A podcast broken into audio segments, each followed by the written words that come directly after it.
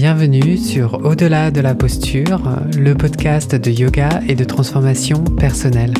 Je suis Jean Itier, enseignant de yoga et coach de vie et je vous propose toutes les deux semaines des outils concrets pour approfondir votre connaissance de votre monde intérieur et ainsi gagner en confiance, surmonter vos peurs et vivre la vie qui vous ressemble vraiment. Deux derniers épisodes de ce podcast ont été consacrés aux douleurs chroniques et aujourd'hui j'aimerais faire le lien entre la douleur et les émotions.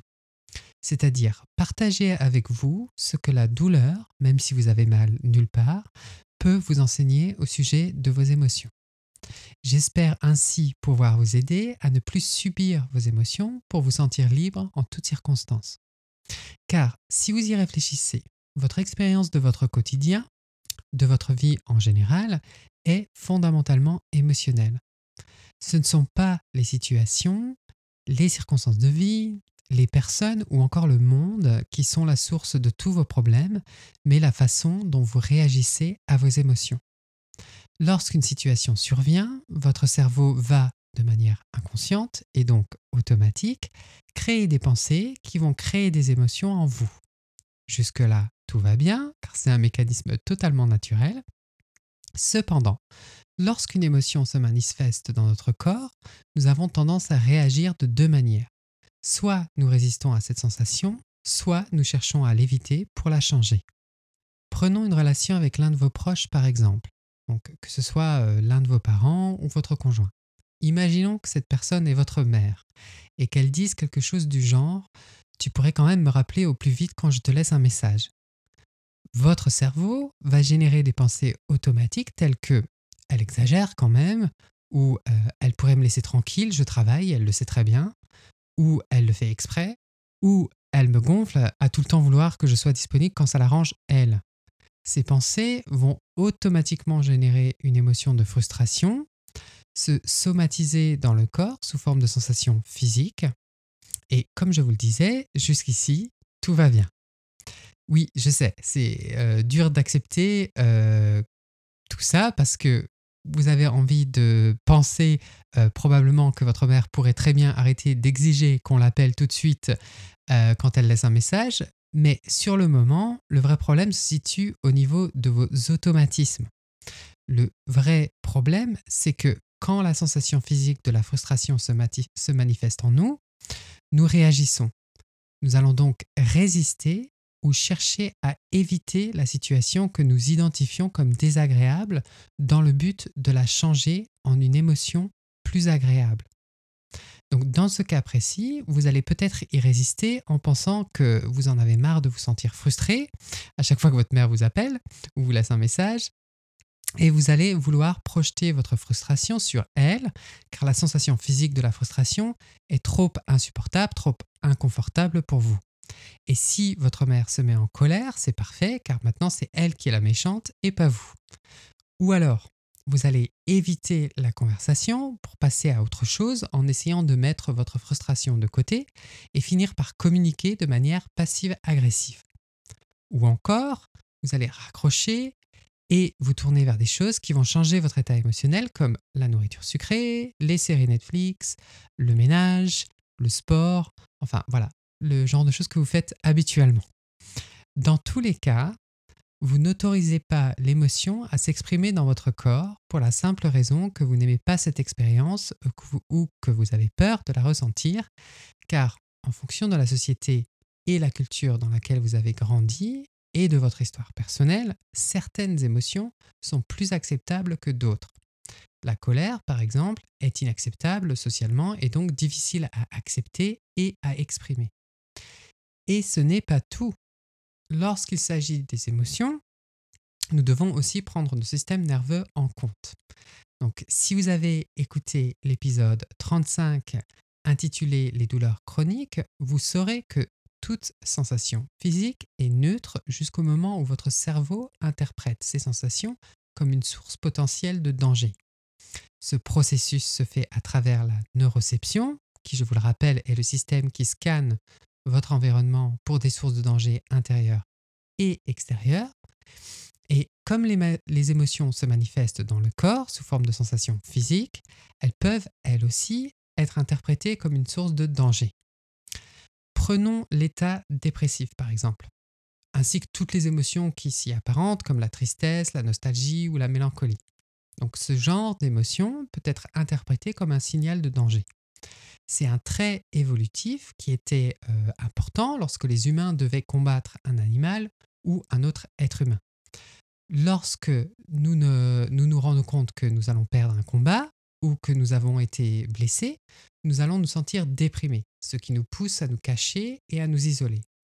Cela nous protège d'être blessés davantage et nous permet de continuer à vivre, à économiser de l'énergie et, si nécessaire, à nous battre à nouveau.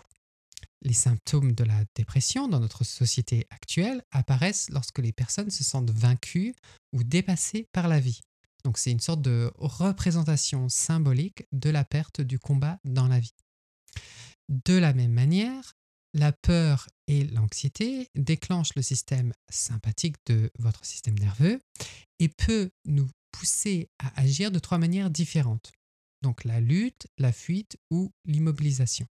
Dans le cas de la lutte, on va ressentir la colère, on va être irritable, on va avoir envie de frapper ou de se battre ou de tout simplement de se disputer avec ses proches et ses collègues. La fuite, elle, nous pousse bien évidemment à fuir à éviter et à échapper à tout ce que nous anticipons ou craignons qui pourrait causer de la douleur physique ou émotionnelle. Et finalement, l'immobilisation, c'est la réponse autoprotectrice du mouvement minimal. Donc, allongé sur votre canapé ou au lit pendant des jours et des semaines ou des mois à la fois en réponse à la douleur et à la peur.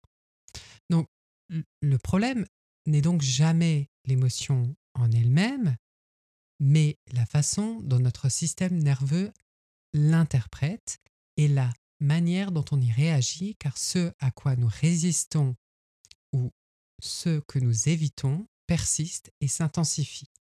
Donc je vous répète ça, ce à quoi nous résistons ou nous évitons persiste et s'intensifie notre système nerveux et notre mental sont constamment en train de donner du sens à nos situations de vie, à notre relation à nous-mêmes, euh, à notre relation au monde, à travers la neuroception et à travers nos pensées, à tel point que nous avons l'impression de subir notre quotidien. Sauf que nous ne sommes pas obligés d'être assujettis à notre mental et à nos émotions, car notre cerveau est un outil à notre service et non le contraire. La méditation est un outil fantastique pour nous aider à reprendre les rênes de notre mental en changeant la façon dont nous nous relions à notre expérience émotionnelle. Elle nous apprend à accueillir nos émotions avec détachement, non-jugement et compassion, à les autoriser à s'exprimer dans notre corps, à nous traverser pour finalement disparaître. Car toute émotion est temporaire, n'oubliez jamais cela. Alors, comment faire? Tout d'abord, je pense qu'il faut faire la distinction entre le but de votre pratique, l'intention et l'attention dans la pratique de méditation. Le but, c'est la destination, le résultat que vous cherchez à obtenir à travers la pratique. Et il doit être bien défini car si vous choisissez le mauvais but, votre pratique risque de ne pas porter ses fruits. Dans le cas d'une douleur chronique, par exemple, on souhaite bien évidemment se débarrasser de la douleur. Et c'est une stratégie que nous adoptons car nous avons l'habitude de gérer nos situations de vie en changeant les choses d'une manière ou d'une autre. Donc on va changer de travail, on va changer de lieu de vie, euh, la déco de notre appart ou de notre maison, notre apparence physique, nos relations amicales, nos relations amoureuses ou professionnelles. Donc, lorsqu'il s'agit de gérer une douleur physique, notre objectif, notre but devient l'éradication de cette expérience que nous qualifions comme indésirable.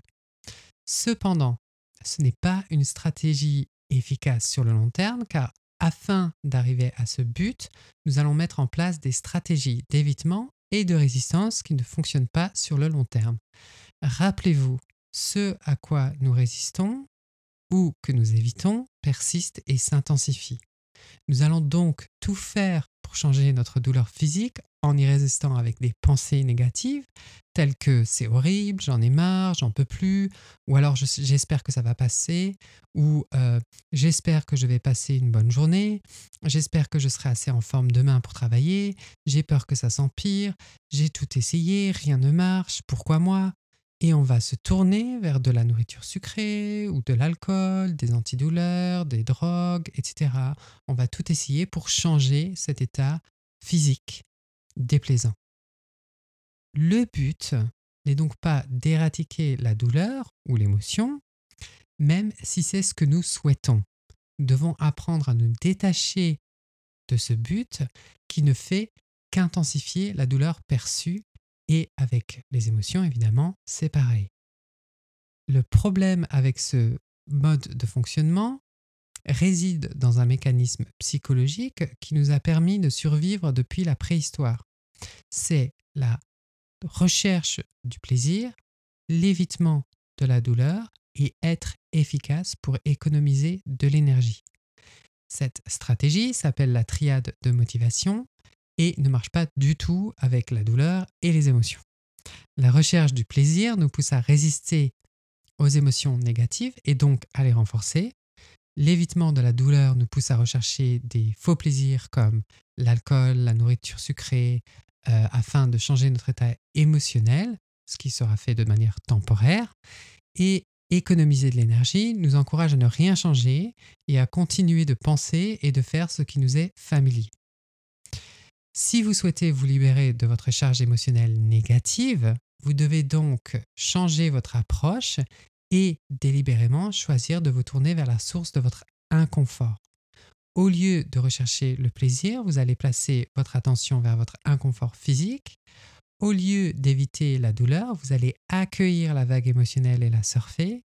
Et au lieu d'économiser de l'énergie, vous allez concentrer vos efforts vers cette nouvelle façon de vous relier à vos émotions.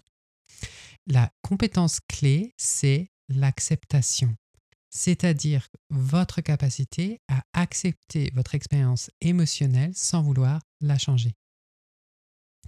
Donc le but, c'est en fait de créer un espace entre le sujet, c'est-à-dire ma position de témoin, et l'objet euh, sur lequel je me concentre, qui est la sensation physique de la douleur ou d'une émotion, pour changer la relation que je cultive à cet objet et c'est précisément à ce moment-là que la douleur s'en ira, que l'émotion disparaîtra. Si nous gardons nos yeux rivés sur la douleur, l'enjeu deviendra trop grand, cela créera trop d'intensité et la douleur ou l'émotion persisteront et s'intensifieront. Une personne que j'ai accompagnée en coaching a fait l'analogie suivante. Vouloir éliminer la douleur ou l'émotion négative, c'est comme une femme qui voudrait tomber enceinte à tout prix. L'enjeu est tellement important que ça n'arrive pas. Et ce n'est qu'au moment où cette femme lâche l'enjeu qu'elle tombe enceinte comme par miracle. Donc ça, c'est pour le but. Et l'intention, c'est donner une direction à notre pratique. Ce n'est pas une destination. Nous ne cherchons pas un résultat particulier c'est l'intention de rester concentré, de rester présent, aligné dans le sens de ce qu'on souhaite. Nous cherchons à créer le contexte dans lequel nous allons pouvoir faire l'expérience de ce changement dans la relation à l'objet. Nous cherchons à explorer, rester présent, à vivre quelque chose de différent, à autoriser l'émotion à nous traverser sans donner un sens négatif à cette expérience et sans essayer à tout prix de s'autoréguler en créant une relation de tension entre le sujet et l'objet. Dans le cas des émotions et de la douleur, l'intention est d'envoyer un message bienveillant de sécurité à son cerveau en lui rappelant que dans l'instant présent, dans ce moment, tout va bien c'est rappeler à notre mental que notre vraie nature est calme, sereine, légère et pleine d'amour. Comme le dit si joliment John Kabat-Zinn, votre intention prépare le terrain pour ce qui est possible. Elle vous rappelle d'instant en instant la raison pour laquelle vous pratiquez en premier lieu.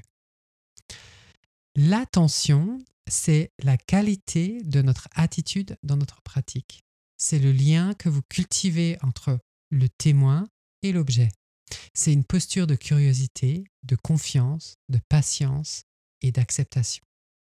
En bref, tout le contraire de ce que nous faisons normalement face à une douleur ou à une émotion négative. Pour bien comprendre euh, la distinction entre le but, l'intention et l'attention, je vous propose d'imaginer que vous avez décidé de traverser l'Atlantique à la voile. Le but est d'atteindre la rive du continent américain. L'intention est de vivre cette expérience unique, de se retrouver dans l'océan face aux éléments et de vivre chaque instant pleinement.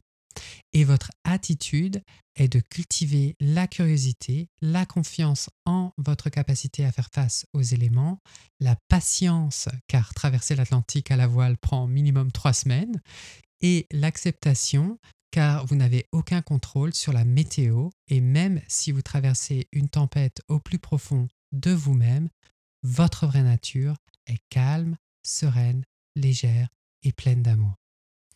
Je vous laisse avec cette citation d'Albert Camus qui résume parfaitement le message que je souhaite véhiculer à travers cet épisode. Il dit la chose suivante. Au milieu de l'hiver, j'apprenais enfin qu'il y avait en moi un été invincible. Si vous aimez ce podcast, euh, je pense que vous allez aimer mon programme de coaching où je vous aide à trouver votre voie intérieure et à oser vivre la vie qui vous ressemble vraiment. Si vous souhaitez explorer ces concepts, approfondir vos connaissances et avancer dans votre pratique du yoga, je propose une formation en ligne à l'enseignement du yoga thérapeutique et vous retrouverez toutes les informations sur mon site yogatherapie.fr. Pour ne manquer aucun épisode, abonnez-vous à la plateforme de votre choix, n'hésitez pas à laisser un avis et à le partager. Inscrivez-vous sur yogatherapie.fr pour recevoir par email des méditations et des pratiques guidées gratuitement. Yoga c'est en un mot et au pluriel.